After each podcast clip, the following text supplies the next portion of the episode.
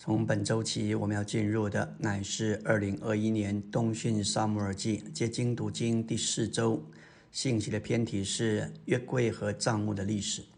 本篇约柜和帐幕的历史乃是教会历史的预表，描绘从教会起头到如今现在的光景和过程。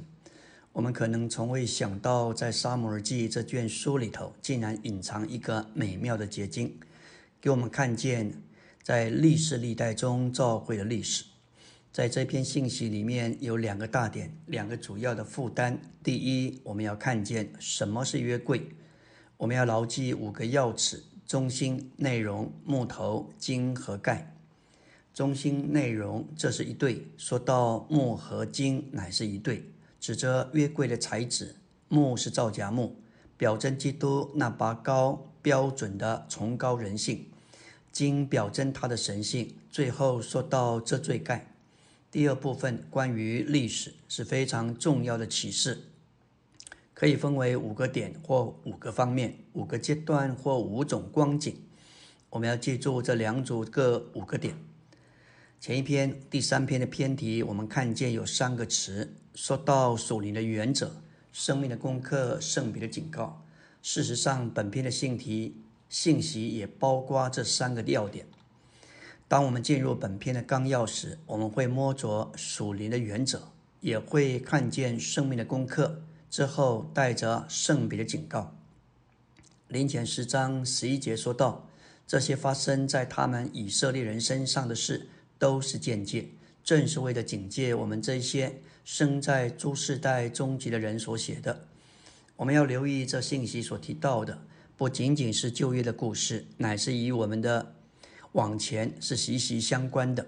正如古人所说：“借历史上的成败得失作为鉴戒，以铜为镜可以正衣冠，以史为镜可以知兴替，以人为镜可以明得失。”我们来到纲目的第一大点：基督已经得着我们，使我们能得着他，好使神得以建造到我们里面。并使我们得以建造到它里面，而成为团体的神人，就是教会作为神的帐幕的实际。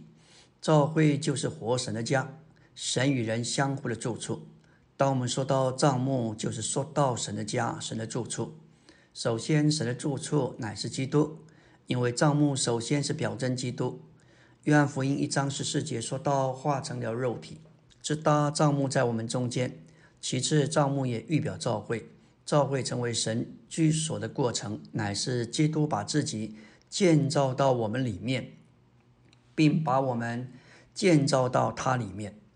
约翰十四章说到相互的住处，他今天还在做这事，为了是要得着这个神与人相互的住处。纲目第二大点，我们要进入基督身体的实际，就必须看见约柜的内在意义。第一重点说到约柜预表基督是三一神与他的子民同在，为的是完成他的经纶，在地上建立他的国度。我们都知道以色列人把约柜当作神的同在，当约柜往前行，耶和华就行动。摩西在民数记十章三十五、三十六节说到，当约柜往前行的时候，摩西说：“耶和华，求你兴起，愿你的仇敌四散。”愿恨你的人从你面前逃跑。当约柜停住的时候，他说：“耶和华，求你回到以色列的千万人中。”以色列人将约柜视为神的同在。约柜预表基督。当基督成为肉体，直达帐幕在我们中间。人要找神，你就必须找到基督。找到基督，就能够找到神。所以，基督就是我们的以马内利。第二重点说到约柜是账目的中心和内容，表征基督是教会的中心和内容。在账目的意象里头，头一项提到的就是约柜，这指明基督在教会中是居首位的。在这里有两个词：中心和内容。神给摩西一个关于账目的意象，账目有许多重要的物件，有外院子的祭坛和许卓盆。圣所里的橙色饼桌子、灯台和香坛，以及帐幕最内层之至圣所里的约柜。而第一个提到的项目就是约柜，指明基督是召会的中心与内容。基督在召会中居首位，这是很重要的。在神指明的历史当中，总是有好的开始，但不一定有好的结束。例如，撒上四章到六章，我们看见祭司之分的败落。我们可能也是这样。我们可以说，基督是我们的中心，但事实上失去了约柜，所以我们必须确认基督是我们个人生活、基督徒生活、教会生活或是服饰里的整个的中心。再说到约柜是神具体的见证的具体表现，乃是预表基督是神的具体化身。也说到神一切的琐事都具体化身在基督里，所以神是借着基督来描绘、解释并说明的。基督乃是神的解释、神的说明，基督是神的见证，就是见证的贵所预表的。这个约柜包含律法的本。律法乃是神的见证，神所示的彰显和启示。在出埃及记，见证乃是指着律法说的。当神把神借的摩西在西乃山上所颁赐的律法当作他的见证，在创世纪一章，我们看见神在创造里的工作，但是并没有启示我们的神是何等的一位神。直到律法颁赐下来，使我们得着。神的描绘，因而认识他的所是。神把律法当作他的见证，律法既是神的见证，就是基督的预表，而基督乃是神活的说明和描述。因此，基督乃是神真实的见证。至圣所里的约柜，表征基督是神居所，也就是教会的中心，也是教会作为神的家的内容。至圣所里的约柜，表征神居所的中心，神的居所就是教会。约柜的盖等于希伯来四章十六节的诗人座，神乃是住在诗人座上，也就是神确实的居所。今天教会就是神的帐幕，也是神的居所。阿门。今天我们来到第四周周围的晨星，要进入纲目第二大殿第三中殿。月柜是用皂荚木包金做的。表征是灵的基督作为神的具体化身，并做神性与人性的调和，住在我们的灵里，使我们接触神，并且享受神。我们要说到木合金，这是月柜的材质。其后四章二十二节说到愿主与你的灵同在。帐幕的三部分有外院子、圣所和至圣所，正好与人的三部分体魂灵是相对的。主乃是与我们的灵同在，而约柜是在至圣所里。我们有没有领会主是我们内住的约柜，就住在我们的灵里？造家木表征基督的人性，品质是坚刚的，标准是崇高的，乃是彰显神的基本实质。约柜不是用金做的，乃是用造荚木做的。造荚木表征基督的人性，品质坚刚，标准崇高。基督的人性乃是他做神见证的基本元素、基本实质。基督在他的人性里成为神见证的具体表现。关于基督复活的人性，马太十六章三章十六节说道：“主在那里要受约翰的敬。”约翰阻止他说：“我当受你的敬。”但耶稣说：“你暂且容许我吧。我们理当尽全班的义。”在这里，主不把自己当作例外。我们的。我们人都希望自己是一个例外，是特殊的，而主没有把自己当作例外，他要先受约翰的敬，这是他人性美妙的一部分。马太四章四节，我们看见仇敌来试诱他，但他守住做人的地位。他说：“人活着不是单靠食物，乃是靠神口里所出的一切话。”马太八章二十节，耶稣说：“湖里有洞。”天空的飞鸟有窝，人子却没有枕头的地方。他不坚持生活要舒适方便，这是何等的人！狐狸和飞鸟都有安歇之处，但国度的王连安歇的地方都没有。这证明他所建立的国不是物质的，没有属地的性质，乃是属灵的，具有属天的性质。马太马太二十十二章二十节：压伤的芦苇他不折断，将残的火把他不吹灭。犹太人习惯用芦苇做成笛子来吹出音乐，当芦苇压伤了，他们就折断。他们也用麻燃油作为火把，当酒用尽了，马会冒烟，他们就吹灭。而主的百姓有些就像压上的芦苇，不能吹出乐音；有些就像冒烟的火把，不能发出光来。然而主不折断压上的芦苇，他也不吹灭冒烟的火把。这说出他的怜悯，特别顾到那些软弱的。约翰七章六节，耶稣对他们说。我的时候还没有到，你们的时候却常是方便的。主虽然是永远无限的神，他却做了人在这里生活，甚至受到时间各面的限制。我们要说到造甲母里外都包金，表征神圣的性情渗透进入属人的性情里，并托在属人的性情上，好借着属人的性情得着彰显。造甲木里外都包金。表征神圣的性情与属人的性情调和，也说到，也就是神人成为一。约柜上面的盖是金做的，其上有两个基路伯，也是纯金做的，其余的部分是木质，也就是造假木。但是你看到约柜，你看不到木，只看到金，里外都是金，所以木是包裹着金，它的彰显和性质必须是金。但支撑的能力必须是木，也就是造假木，可见人性是何等的重要。我们活在现今这个时代，是弯曲背面的时代，撒旦极尽竭尽所能的要攻击年轻人的人性，特别攻击他们的心思。看看现今世代的年轻人所受到的摧残，从思想观念的偏塌，直到这些错误的行为。许许多多交友上的混乱，工作压力带来的精神病态，甚至因情感事业的挫折，网络的霸凌导致轻生。我们需要祷告，使我们有正确的人性做主的见证。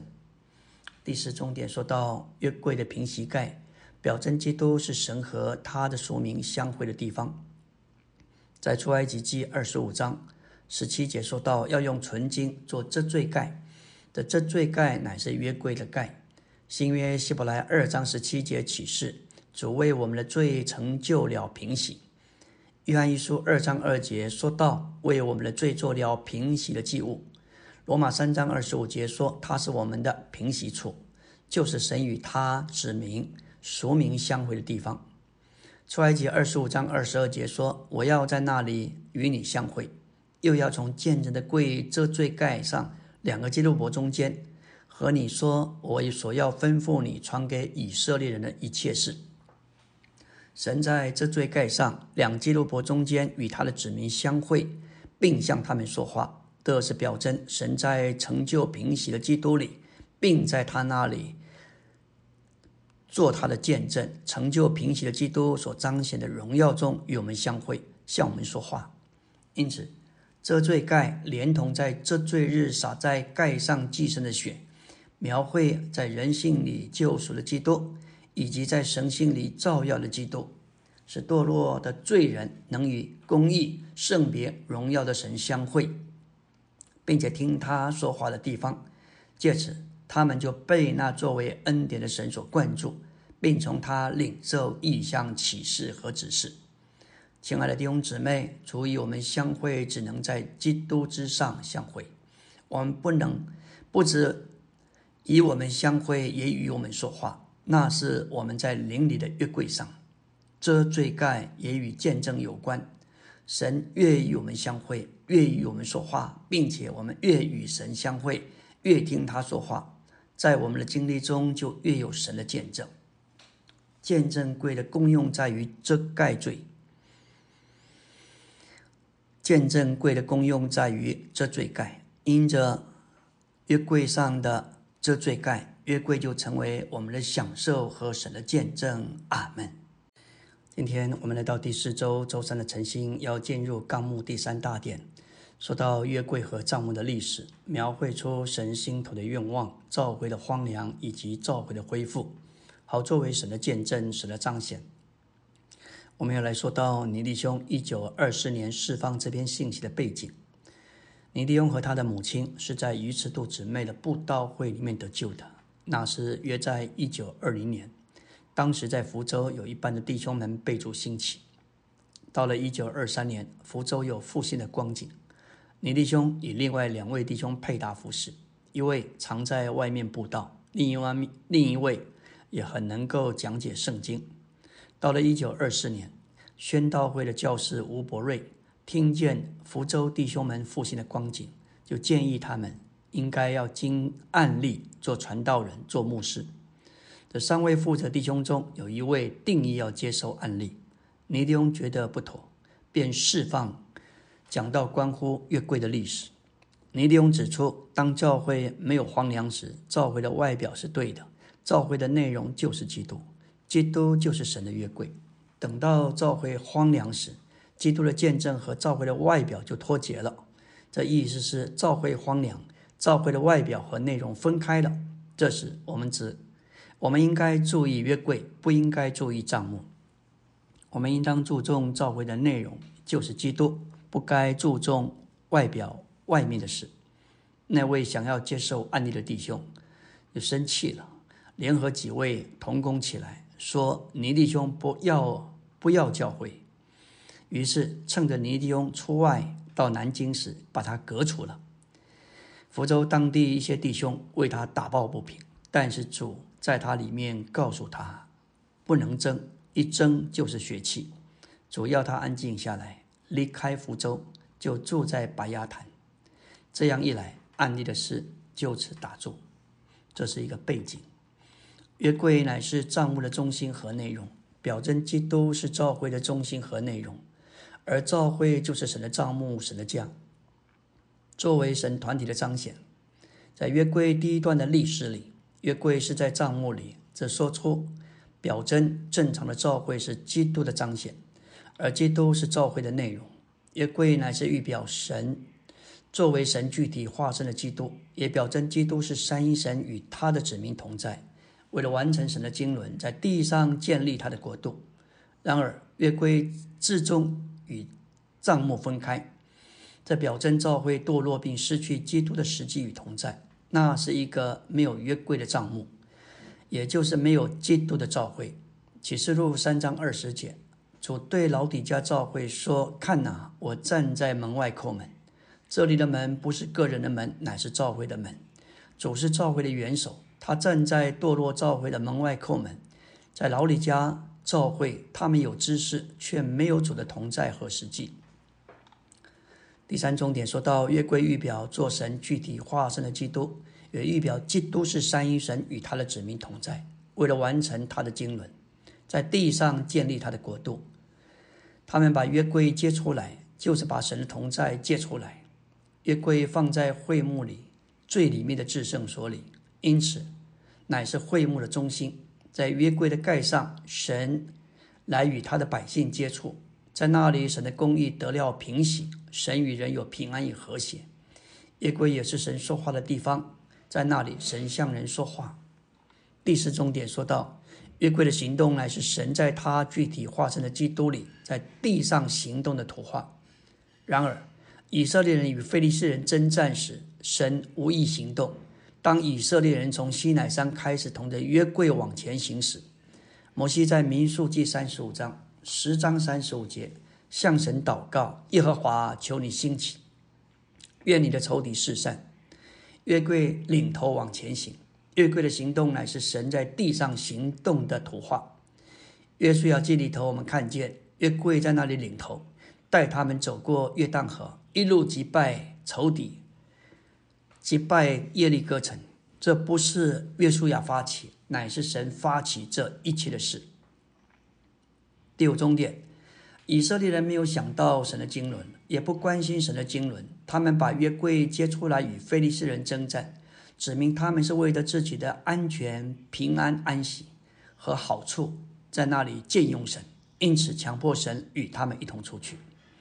在沙上四章，以色列的长老因着他们堕落偏离了神，对神的渴望和神永远的经纶完全无心。他们的情形和光景与约书亚时代他们完全信靠神、求问神、让神居首位的情形完全不同。因着他们被非利士人击败，以色列的长老就提议把神的约柜从示罗的帐幕借出来，和他们一同征战。约柜到了营中，百姓非常喜乐，他们以为胜利在在望，约柜会为他们征战。他们信靠神所命定的制度，却不直接信靠神。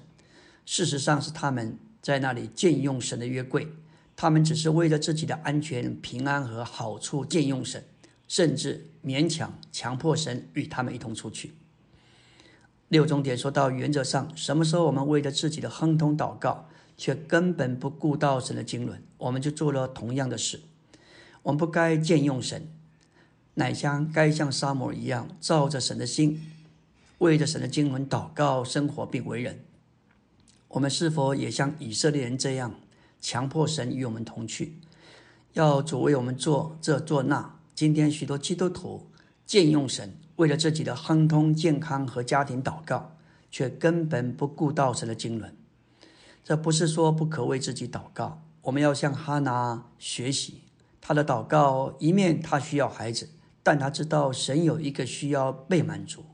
我们向神的祷告总必须连于神的经纶。阿门。今天我们来到第四周周四的晨星，继续来看关于约柜和帐幕的历史。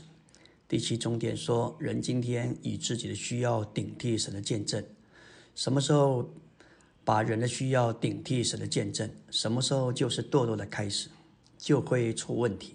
这时以色列人所需要的，乃是应当向神悔改，彻底的认罪，离弃偶像，回转向神。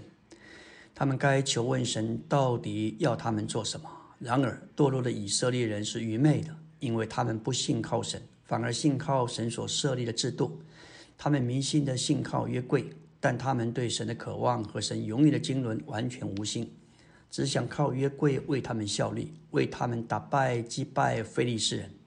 基于已过的历史，每当神的约柜有所行动，仇敌就要四散。约柜的行动预表从基督的成为肉体到他的升天所经历的得胜。约柜所预表升天得胜的基督，确实是蛮有大能。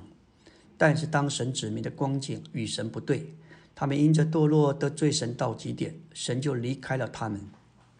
他们甚至强迫他出城应战，最终约柜并没有拯救以色列人，反而约柜本身也被非利士人所掳去。这时约柜就与帐幕分开，使帐幕成为没有实际、没有正确内容的虚空器皿。这表征召会在历史的第二阶段。堕落并失去基督的实际与同在。以利的儿子费尼哈的妻子怀孕，将到产期。她听见神的约柜被掳去，她的公公和丈夫都死了的消息，就屈身生产，生了一个儿子。她给孩子起名叫以加伯，意思就是神的荣耀离开以色列。荣耀就是神自己。当神离开的时候，他的荣耀也就离开。我们应该对主说。主啊，我们也像以色列人一样，不够以你为王、为主、为头、为丈夫。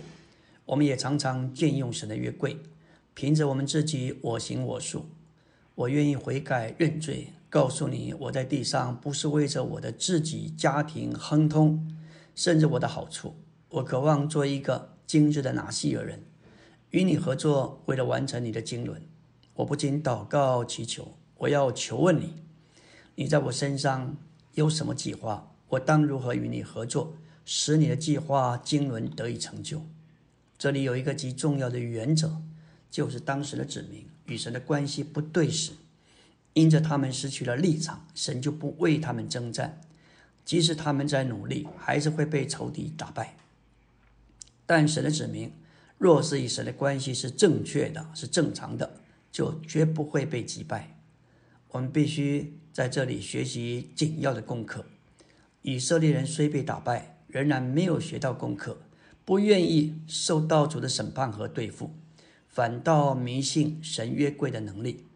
他们误用了约柜，他们迷信他们的筹划，要让约柜为他们征战。至终，约柜并没有帮助以色列人。他们被打败，约柜被掳，并且祭司以利的两个儿子。这两个带头的人都被杀了，神的荣耀离开了以色列，只剩下一个空帐幕，这是何等悲惨、何等可怜的光景！沙上五章记载约柜被掳之后的情形。约柜虽然被掳，但他确实是蛮有能力的。他不需要人手保护，他会保护他自己。菲利斯人将约柜掳去，从以便以谢抬到雅斯图，抬进大衮庙，放在大衮旁边。次日清早。雅斯图人看见大衮扑倒在约柜面前，面伏于地。又次日清早，见大衮的头和两手掌都折断，只剩下躯干。接着，耶和华的手重重的加在雅斯图人身上，使他们生痔疮，那是极其痛苦的一件事。于是，菲利斯人的首领商议，将约柜转运到加特去。耶和华的。耶和华的手再度攻击加特城，使他们无论大小都生痔疮。之后，他们决定再转运到以格伦。该城的居民群起反对。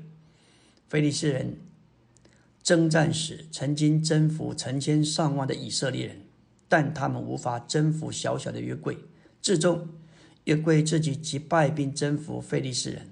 最后，首领们聚集商议。决定将这惹麻烦的约柜送还以色列，将约柜送回原处，免得害死我们和我们的族人。在沙上六章记载，耶和华的约柜在非利士人的乡间待了七个月。非利士人将祭司和占卜的召了来，问他们用什么方法能够将约柜送回原处。他们说。将约柜送回去，不能空空的送去，必须给他献上赎千祭。用了五个金痔疮，五只金老鼠，用牛车载着约柜，将赎千斤的金匣放在约柜旁边，送往博士麦去。博士麦们，博士麦人举目看见约柜，欢喜的观看。耶和华神就击杀了民中七十人，百姓因着耶和华的击杀哀哭。后来。送到基列耶里，因此基列耶里人取走约柜，带到祭司亚比拿达的家中，停留在那里有二十年之久。当时的光景实在不正常，帐幕和祭坛在示罗，而约柜却在基列耶岭，也就是内容和器皿是分开的，器皿是空的。这光景一直持续到以色列人完全得着恢复，约柜必须在帐幕里。我们若要有正常的教会生活，在教会里，就是在帐幕中，必须有基督约柜。在撒母耳、扫罗和大卫的历史中所发生的一切事，只有一个目的和目标，乃是为着神的建造。阿门。今天我们要进入第四周周五的晨星，来到纲目第四大殿。当约柜得着恢复，先被抬到基列耶岭亚比拿达的家中，在那里二十年之久。然后又到了加特人厄别以东的家，停在那里三个月。这表征从第二世纪以来，有一些恶别以东兴起，他们有主的同在，但是没有正确的教会生活作为基督的彰显。约柜和帐幕分开的不正常情形持续了至少二十年，神受到相当的限制，因为他的约柜不能在帐幕里头。神心头的愿望乃是为了他的建造。至终，神找到大卫。大卫是一个合他心意的人。扫罗行事为人是照着他的肉体和他自己的目标，为了自己的王国。因此，神兴起大卫做以色列的王。他心中所关心的第一件事就是约柜。从教会历史来看，从第二世纪开始，就有些忠心的恶别以东。他们什么都不要，不要形式化的宗教。他们只要有基督，跟随基督，只注意约柜。他们在家里读圣经，与神交通。他们觉得有主的同在就好。这段时间，由于疫情的扩散和蔓延，许多的聚会都在线上举行。我们仍然要留心，要留意，绝对不要满意于我们在家里享受主就够。我们需要召会生活，神需要帐目。记得保罗在以弗所五章三十二节说道：“这是极大的奥秘，但我是指着基督与教会说的。基督与教会是一灵，如同丈夫与妻子成为一体所表征。这是极大的奥秘。这里不是只有基督，也不是只有教会，乃是基督与教会。主在马太十六章十三节问他的门徒说：“人说人子是谁？”他们说：“有人说是施敬者约翰，有人说是以利亚，还有人说是耶利米或申言者中的一位。”主再对他们说：“你们说我是谁？”西门彼得回答说：“你是基督，是活神的儿子。”耶稣紧接着回答：“西门巴约拿，你是有福的，因为不是血肉之人启示了你，乃是我在诸天之上的父启示了你。”主接着说：“我还告诉你，你是彼得，我要把我的教会建造在这磐石上，阴间的门不能胜过它。”在这儿我们要注意的，这里不仅是主要。门徒们得着关于基督的启示，他还要进一步启示他们得着召会，对召会的启示，这乃是一个完整的意象。来到第五大点，大卫将约柜从厄别以东的家搬到他自己的城，在喜安山耶路撒冷上好之地，他所预备的帐篷里。这光景的确有了进步，但是约柜仍然不是在正确的地方。因为还没有回到帐幕里。撒下六章记载，大卫聚集了以色列挑选的三万人，率领众人前往，要从巴拉犹大将神的约柜运上来。他们将神的约柜放在新车上，从亚比拿达的家里运走。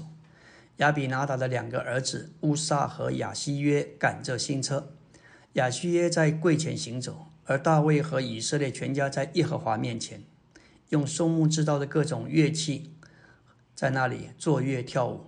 到了纳凉的河场，因因为鸟闪前体，乌撒就伸手扶住神的约柜，耶和华就向乌撒发怒，当场击杀，他就死在约柜旁边。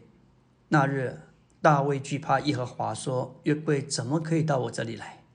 于是大卫将耶和华的约柜转运到加特人厄别以东的家。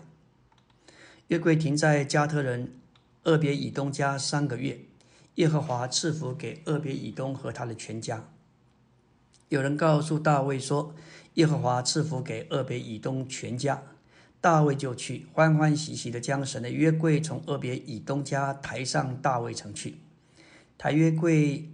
耶和华的约柜的人走了六步，大卫就献上牛以肥畜为祭，竖着细麻布的以弗德，在神面前极力跳舞。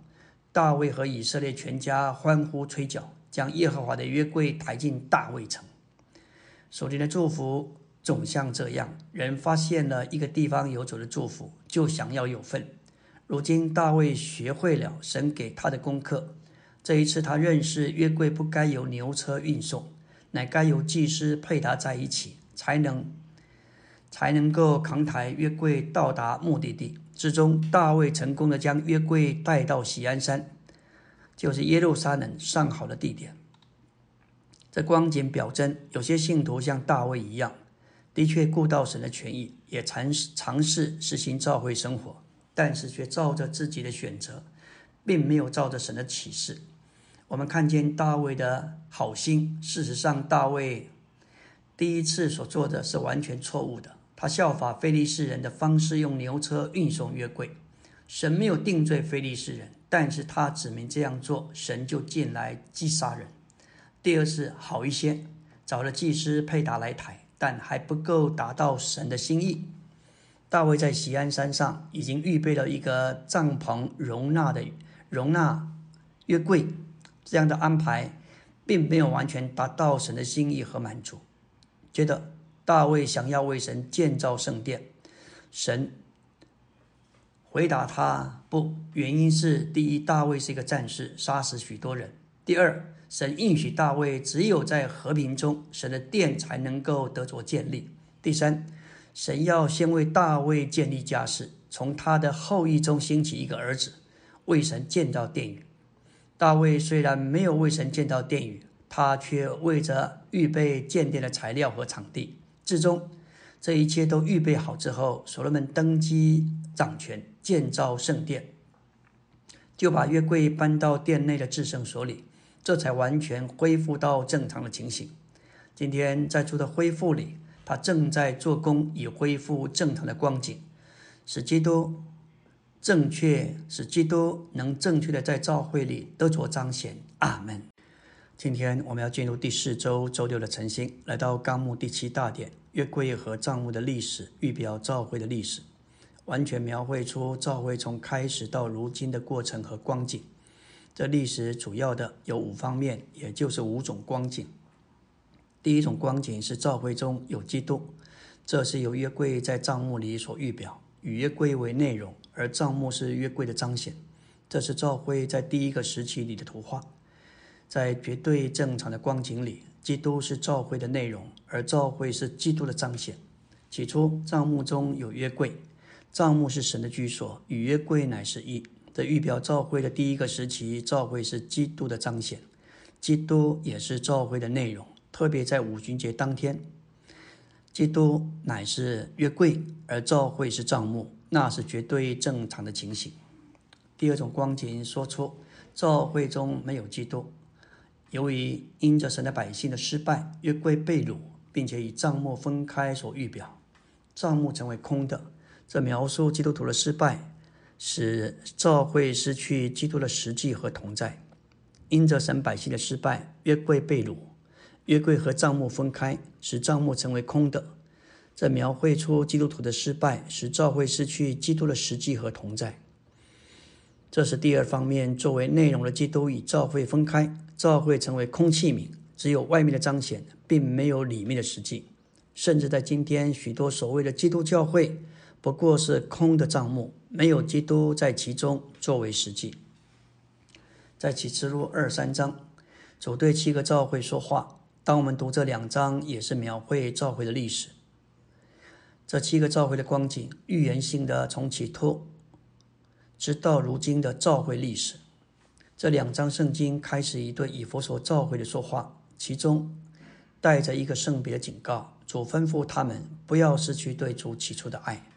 结束是另一个圣别的警告，他对老底家召会说：“看哪，我站在门外叩门，若有听见我声音就开门的，我要进到他那里。主要我们给他开门，让他进来，使我们对着他被恢复。”对他起初上好的爱，现今我们仍然能够借着他的血，把我们带回到平息盖上，在那里他与我们相会，光照我们且对我们说话，显明我们真实的光景。他的光会带来医治和生命。第三种光景，乃是有基督却没有召会，这是由没有账目的约柜所预表。首先，在基列耶林的。亚米拿达家中二十年，接着在加特人厄别以东家三个月。这时约柜与帐幕是分开的。召会历史启示，从第二世纪到现在，有许多厄别以东。旧约预表的第三种光景，乃是没有帐幕的约柜，约柜和帐幕分开。首先就是在亚米拿达家中待了二十年，又转到厄别以东家三个月。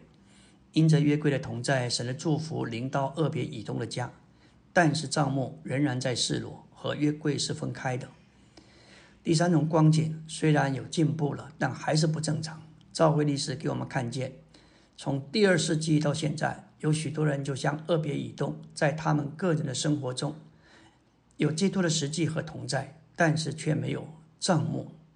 约柜与他们同在，但缺少账目，这并不是正常的光景。第四种光景乃是。基督同着不合适的召会，因着约柜在不正确、不合适的帐幕中，大卫在耶路撒冷为约柜预备了一个帐篷。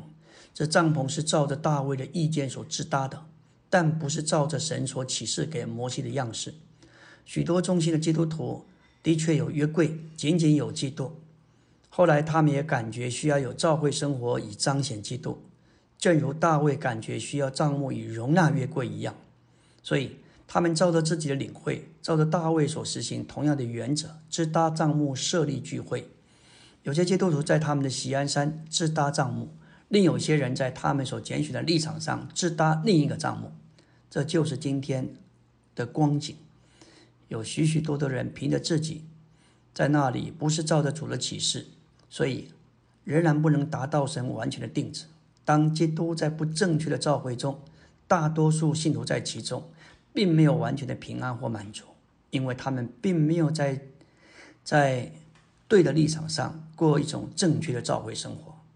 第五种光景乃是基督同着正确的召会，这是由约柜同着以扩大又扩增为殿的正确账目所预表，乃是在这样的光景里，就是由基督做实际，同时彰显他的正确教会，我们感觉到完全在，我们感觉到完全有在家，而且得到安息和满足。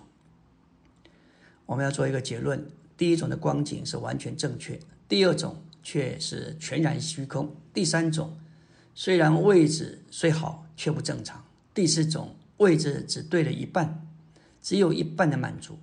第五种的位置有基督做实际，有正确的教会作为彰显。我们身心主在这幕后的日子，不仅要恢复原初正常的光景，更要扩大教会生活，使教会生活更扎实。虽然仇敌有许多的攻击。但主是信实的，主的信实会应付这局面，他不能否定他自己，他是得胜的，他绝不会被击败，至终他会完成一切所必须的，更扎实的、完全的完成他的定旨。感谢主，阿门。